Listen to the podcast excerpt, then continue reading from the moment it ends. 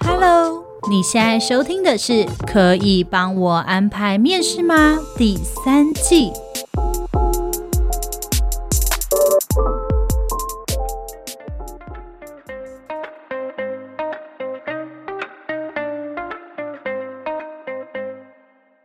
收听今天的可以帮我安排面试吗？我是主持人 Lilian，今天是我们新集数百工地图的第一集。今天要来邀请到各行各业来跟我们分享他们不为人知的行业产业小秘辛。那所以呢，今天我们邀请到的是一位保险经纪人，他是来自。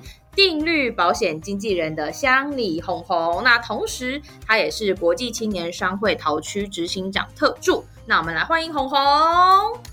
Hello，大家好，我是红红。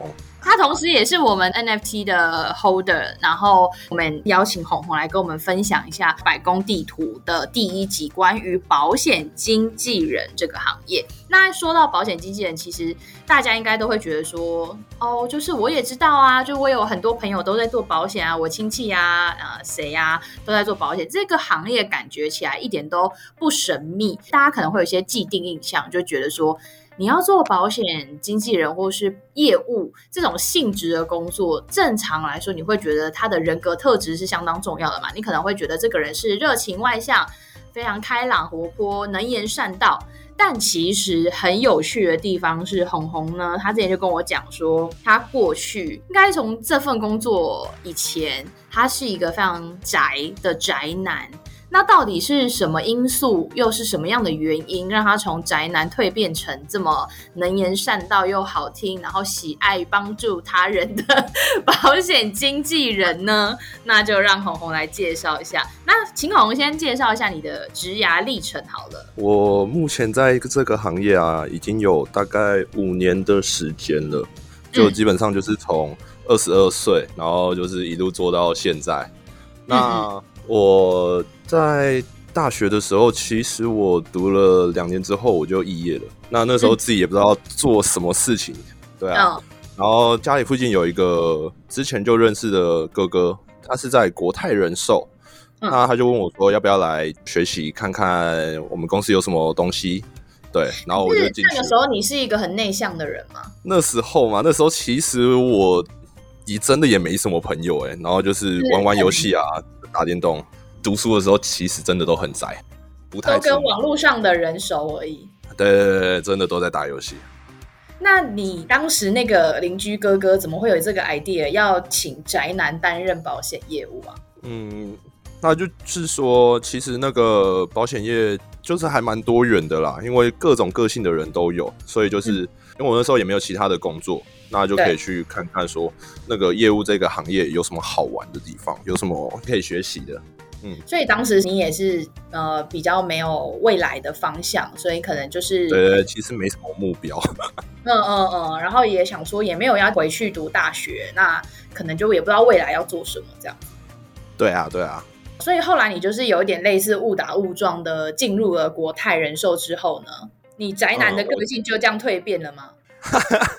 没有没有，那时候其实就是刚进去而已，那时候还没有想太多，然后也没有做这么多的目标。嗯、那进去就是每天听一下公司在上早会的内容啊，然后还有开始学习各种保险的商品，学习介绍了解，然后如何去行销。嗯，哦，是行销自己还是说保险这些商品啊？行销自己也有，然后还有保险商品也都有。对，因为其实我发现保险经纪人啊，其实有一块是那个信任度，就是某个程度上，你很会行销自己的话，基本上我觉得不管卖什么样的产品，其实呃，当然产品内容可能真的要比，还是一定有差异啦，只是说业绩好像都不算太差，对不对？对啊，因为很多人其实人格魅力非常的强。天生的业务，所以你当时就是宅男的这种个性，所以当时也是慢慢从国泰这边开始学习行销自己，然后跟去了解产品这样子。对对对。那你在国泰做了多久啊？我在国泰大概的话半年，因为我有一个个性就是，其实我比较宅嘛，然后又比较偏理工个性，那我就很爱去比较说，像国泰人寿，如果他只有卖。自己公司的商品。那我到其他地方的时候，一定会遇到其他公司的商品，他们彼此之间的差异到底在哪边？这是我自己就觉得，往往可以去了解，然后看看到底大家都怎么说的。嗯，对啊。我自己比较玩下来之后啊，我才发现说，其实有一个。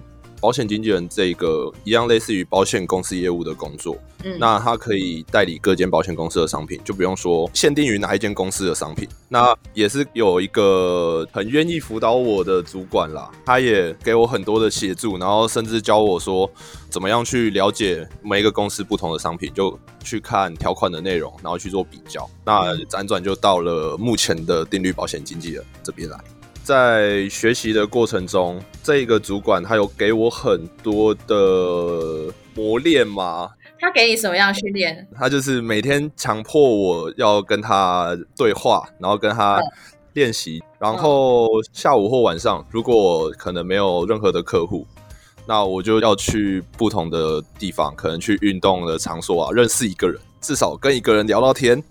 嗯，交换到 Line 啊讯息之类的，就很像，真的很像陌生开发。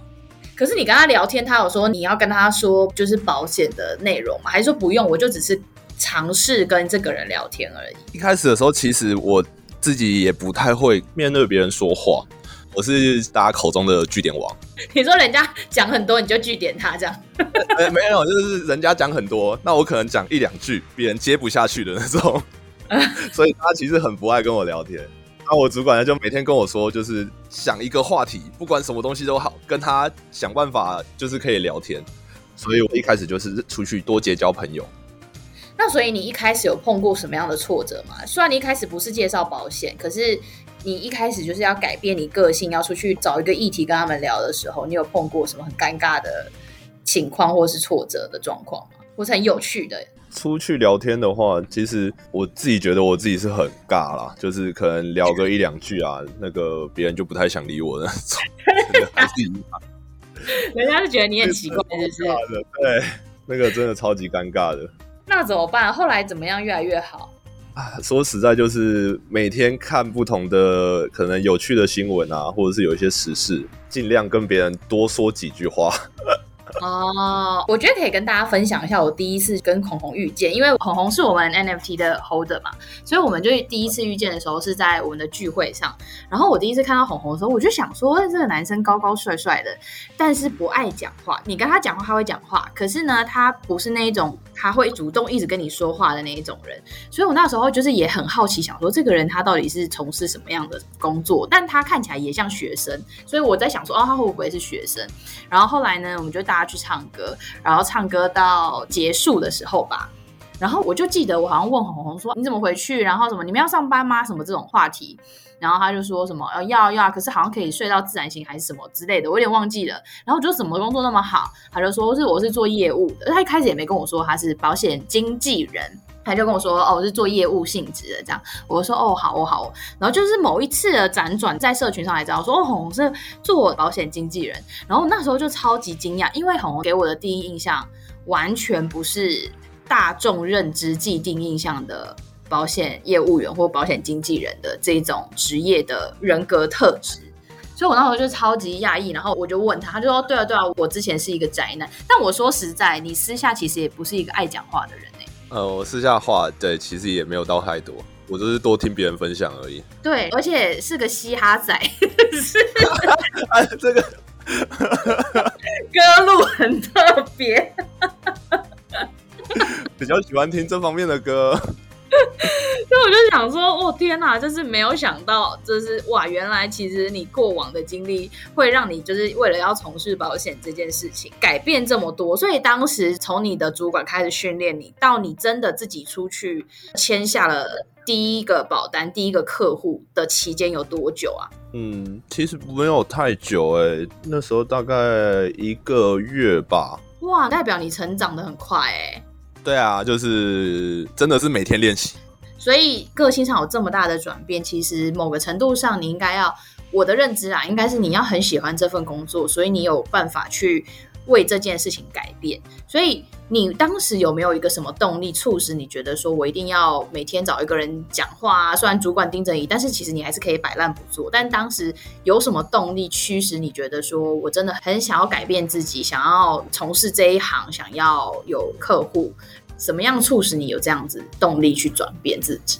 第一个其实就是我希望可以多交一些朋友，然后多增加不同方面的知识。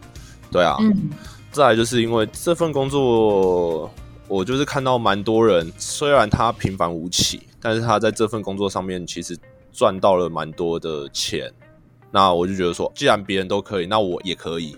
对啊，嗯嗯嗯，就是收入的部分也会是一块你很看重的地方。收入毕竟是最直接的嘛。嗯，所以听起来你对于这样的你自己，就是这样的改变，你是很满意的吗？你对于现在那个状态的自己是很开心的吗？嗯，对啊，就是有跟之前的朋友，就是国中同学有联络到，回家乡的时候 有遇到，然后。他们就是聊了一下，说其实我改变蛮多的，就是 真的不会像以前一样这么难聊。然后我个性上面活泼很多。嗯嗯嗯，了解。所以呃，你当时呢，就是会觉得说这样子的改变，让你自己不论生活也好，然后朋友的交际圈也好，都变得广泛很多，对不对？对，真的差蛮多的。嗯嗯嗯，你在做保险这件事情啊，你有没有过就是当时你加入这个保险这个产业，跟实际上你从事保险经纪人有没有什么样的落差？比较大的落差的话，就是一开始在做的时候，以为就是还蛮轻松的，就是可能出去跟别人分享一下保险就好了。后面才发现，其实销售就不是这么一回事，就是除了行销以外，还要跟别人聊天啊，去找到可能客户真的喜欢或者他真的需要的东西，然后再去推荐给他。而且，其实我觉得做这种业务、这种销售性质，其实我觉得最大的困难点是要去克服那个被拒绝的情绪。有的时候被拒绝，有些人会生气、愤怒，有些人觉得羞愧、尴尬。你是偏哪一种？你一开始有被拒绝过的时候，你是哪一种比较多？哦，被拒绝真的超多的。你说被拒绝超多是不是？一定很多啊，因为我其实一开始有时候除了去交朋友以外，我也有去做陌生开发，就是大家常见可能在路上啊做问卷，然后或者是到各个店家给他们名片，然后分享说我在做这个行业之类的。对啊，大家看到路上有人在做问卷的时候，其实很多人应该都会闪一边吧？对对，没错。而且你发名片后面如果没放卫生纸，应该不会拿。啊，真的，我超级训练胆量了。你要拿着一个问卷板走上去，请别人填写，真的是一件心理压力很大的事。所以后来是怎么克服的？就是强迫自己啊，我今天一定要写到。所以你有过就是踏出去第一步的时候，有过很尴尬的时候吗？因为感觉应该是有第一个人帮你写之后，后面就会越来越顺畅。第一个人帮我写之后，其实呃后面的拒绝还是一样多。哦，真的？对对对，真的还是一样多。之前在那个店家开发的时候啊，最惨的一次还有遇到，就是店家可能就直接拿扫把之类的就叫我们离开，真的是被拒绝到很彻底耶。嗯，真的。你那时候有真的觉得想说，我为什么要做这份工作吗？我那时候还不会到有这种想法耶，因为我就觉得这份工作是可以做的，嗯、就是我想要在这份工作继续做下去。嗯嗯。对啊，所以我就觉得，嗯，好，没关系，我就换下一个，下一个可以，下一个一定可以了。哇，你这很正面哎，因为很多人一定是被拒绝完之后，就会觉得我干嘛要这样啊，然后就不想做了，或者是产生就是转行的念头。其实我那时候同事也有一些，就是觉得被拒绝太多次，那个心理压力真的蛮大的，然后就没办法承受，然后就离开了吗？嗯，对啊，也是就离开，也是蛮多的，嗯，但我就觉得我想要继续做下去。嗯嗯嗯，因为我之前跟红红在聊的时候，其实红红提到说，当时大学就是肄业之后，既然未来可能没有要继续读书，其实当时是想要为自己找一个目标去前进，对不对？嗯，对啊。所以当时就是觉得说想做保险，然后想往这个目标前进，不管是怎么样被拒绝，还是一路向前。所以你没有想过要做其他的行业吗？呃，我目前是没有耶。你没有换过工作耶？就基本上是。嗯，对啊，好吗？那你可以帮我们介绍一下，就是保险经纪人平常的业务主要负责的工作，除了就是可能销售保险啊、行销自己之外，还有没有什么其他的？保险业务的工作的话，其实除了推销保险以外，我们还有在做服务啊，就是保险相关的契约变更。然后大家可能就是觉得说，那个过年过节的时候，保险业务员是不是都会送很多的那个礼品？虽然这个部分啊，绝大多数都是保险业务员自费的，这个好像大家都不知道。嗯嗯嗯嗯，哎、欸，我真的不知道，啊、因为我很常保险业务员都问我说，哎、欸，你今年要什么？然后我就想说，哦，那我要什么笔记本什么之类的。这个绝大多数都是保险业务员自己负担这个费用，公司比较少在送这个东西。嗯、所以平常你们的工作就是去建立人脉。嗯，对啊，就是建立人脉，然后行销这个保险的部分。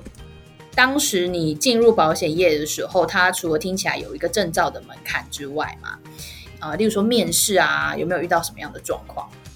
面试的时候嘛，面试的时候，其实我的主管那时候就有跟我说，保险业会遇到的困难，他就是给我建立一些信心吧。嗯、因为除了你自己的人脉可能会有一些考验之外，那离开的人是不是？对，就是。可能你身边的朋友就会觉得说，哦，为什么要去做这个行业？有很多人加入之后啊，遇到最大的第一个问题就是家人。对，哦，那家人就会很容易反对说，这么多行业为什么要去做保险业务？那保险业务又这么容易被别人拒绝，很容易被讨厌。是，对，那就是觉得说，先建立一些信心吧。对啊，然后他当然也有跟我说比较好的一面。因为保险业务员他就是很 free，就是每天可能打卡，那剩下的时间都是属于自己的，那自时间自由嘛，然后薪资又可以看你自己做了多少，你就有多少。时间自由的一部分就是需要自己自律，因为我们公司办公室其实大家都很欢乐，大家平常没事的时候啊，可能就会。揪一揪去看电影，或者是就在办公室玩狼人杀 之类的。嗯嗯嗯嗯，这部分其实就是建立在大家其实工作都有做好了，做完了，然后我们就可以一起娱乐。嗯嗯嗯，了解。所以听起来你有讲到一个很重要的特质，就是你做保险业务，其实不管做什么样的业务啦，就是是一个非常需要自律的工作，对不对？对啊，因为毕竟他没有人可以要求你，只有你自己可以要求自己。对，你没做就是没有钱嘛，所以，嗯，对，真的，你得要求你自己这样子。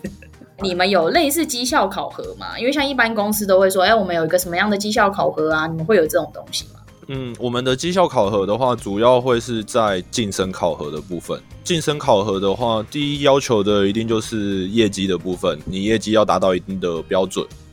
对。然后再来就是，嗯，你需要去辅导新人，新人业绩也好的话，那当然我们就是会有晋升的那个条件。了解，嗯，所以会有一些条件面可以再继续往上晋升。好，那所以我想问一下，保险业务员是要怎么样加强自己的专业训练？除了当然公司会提供你一些课程去增加你的知识，跟你新的产品去了解之外呢？第一个当然就是来自于公司的那个训练嘛，然后再来的话就是可能有些主管或是单位会有额外的进修，那最主要还是来自于自身啦。像我自己就会去上一些可能关于劳资啊，然后甚至是税务，那如何利用保险来做到预留税源这个部分，那这个都是自身去进修的。然后还有另外一种。就是关于车险的理赔啊，怎么样去申请？这个其实都是属于自身额外的进修啦。嗯嗯嗯，了解。好啊，那如果说今天我们有听众想要进入保险业的话，你有没有什么建议要给他们？我觉得保险业可能看似门槛不高，但其实它需要承受很大的压力。对，那。嗯如果你没有对于自己的可能心理建设做得很足的话，你很容易就遇到挫折，然后就离开，觉得这份行业可能不太能做。我就觉得说，如果你真的对于这份行业很喜欢的话，那可以给他一个机会，让自己去尝试。嗯嗯嗯嗯。那需要具备什么样的技能，或者是你觉得他有没有什么硬实力、软实力之类的？我自己认为啦，就是对于目标的执行力真的要很强。不要遇到一点挫折，可能就想要放弃啊，或者是想要离开啊，这个就是没办法。嗯、然后再来就是还有前面提到的，你需要一些自律。第一个就是真的时间很自由，那如果你没有一些目标的话，你可能很容易最常听到就是啊，我开完早会之后我就回家休息睡觉，然后时间就这样一天一天的过。可能就会是每个月 review 的时候，就会发现这个人就没有业绩，是这样吗？会啊，对啊。会不会很尴尬啊？这样的公司对这个人也没有办法逼他，他如果不做的话，呃，没办法啊。但是其实我们这个行业的薪资最主要来源就是那个新契约嘛。那自己没有去做招揽的话，其实公司也不会说什么。所以最直接的相关还是你的月薪啦。你的月薪就是靠你每天的努力去赚回来的。对。听起来就是保险经纪人是一个只手打天下的一个工作，就是你白手起家，然后慢慢每一年每一年有新的约，然后你有薪资之外，你过往的累积也都会成为你薪水的一部分嘛。那或者是你辅导新人，可能也会是你升迁的一个管道。我其实有一些就是也是做保险业务的朋友，然后他们就会说，其实对于他们来说，有时候在一些生老病死的面前，因为他们因为要服务很多保护，所以大家一定都是买了之后发生一些什么事情，就会找保险经纪人了，因为要做理赔嘛，所以他就会觉得说，哇，其实他面对了很多的生老病死，他反而会更珍惜他的生活跟他的家人，或是他每一天的日子。就他觉得要更活在当下。之前是有一个蛮好的朋友的妈妈啦，因为很多人都会说他其实有买保险。那我那时候去跟他分享的时候，他也是这样跟我说，他就说他都有买很多的保险，所以也不太需要额外再增加。对。嗯。然后后面就是因为他某一天跌倒的时候去医院，然后住院的时候，医生就有检查出来他是渐冻人。然后那时候才把他之前的保单全部拿出来看了一下内容，然后他确实买了很多的保险，只是他买的保险呢，全部都是属于我们俗称的那种储蓄险，就完全没有办法得到任何的理赔。那我那时候也是无能为力，所以我就觉得这个感触真的是差蛮多的，就是你会想要帮助别人，但是你又无能为力的时候，就是很感慨。对，嗯，就觉得说未来如果发生同样的事情的话。那我不希望我同样在无能为力，就是可能没有办法为他申请到任何的理赔金，我就觉得这个是差蛮多的。嗯，毕竟有的时候面对这种重大疾病啊，这种状况，其实钱呐、啊、还是真的是非常重要，因为那一个一次的手术，以那些药物或甚至是帮忙做照护的人员的薪水，那些都是钱，所以其实。就是真的是一个意外的来临，对一个家庭，不只是一个人，真的真的对一个家庭的经济会是一个很大很沉重的负担。嗯，对啊，所以我觉得我不是在单纯的销售这个保险的部分，而是可以帮助到别人。嗯嗯嗯，了解。好啊，今天谢谢红红来上我们的节目，哎，然后还特别帮我花了时间来录音。不会不会，谢谢你。好哟。谢谢红红，那我们大家就下周见喽，拜拜。好，拜拜。